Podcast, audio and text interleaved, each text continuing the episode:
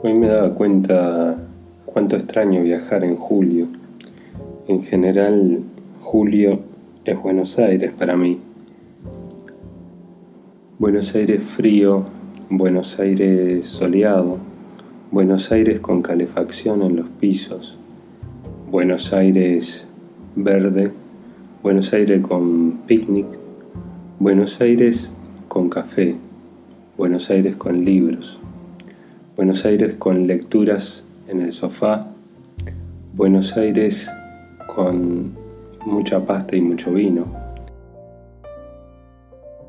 La última vez que estuve en Buenos Aires renté un pequeño apartamento muy confortable y prácticamente lo que hice fue leer un libro de Samantha Schweblin, Distancia de Rescate.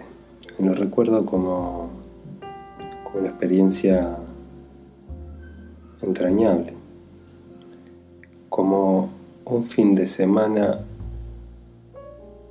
en la que el tiempo se detuvo.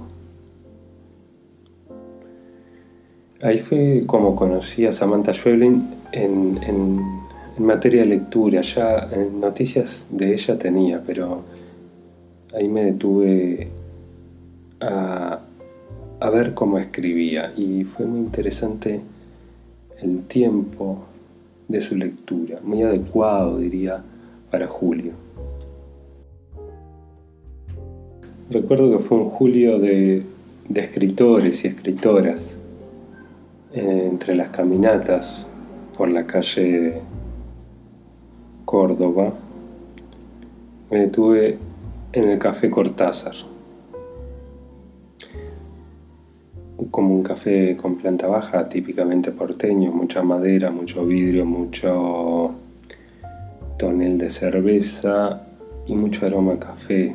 El aroma café suspendido de Buenos Aires es inigualable. Eh, no, no conozco un café tan rico en estos lares del Río de la Plata como el porteño, esa es la verdad. Y ahí me detuve un rato, ahí estuve una tarde. Después fue el tránsito por las librerías, el paseo, el tiempo perdido de las vacaciones, el tiempo que no vale nada y lo es todo. Ese tiempo un poco se añora. Así que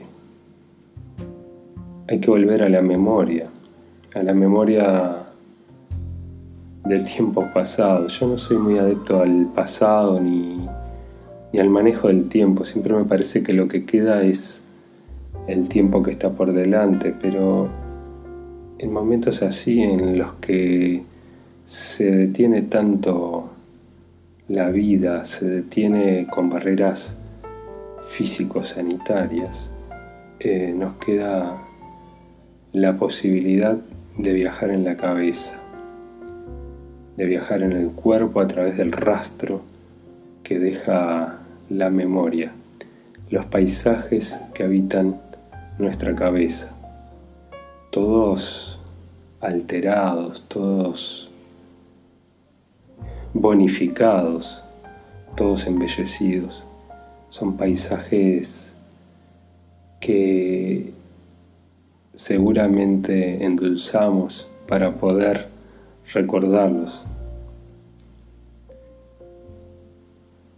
La belleza del recuerdo es, sin ser melancolía, es una, una experiencia novedosa que supongo que nos permite este confinamiento, esta realidad nueva de nuestros cuerpos en la que se le pide a la cabeza una cantidad de ventanas para, para poder descansar. Ventanas que contemplan un pasado de manera amistosa el pasado de las experiencias presenciales y físicas que se vuelve hoy lejano. hay una transmutación de la experiencia del tiempo. El tiempo corre distinto en esta pandemia.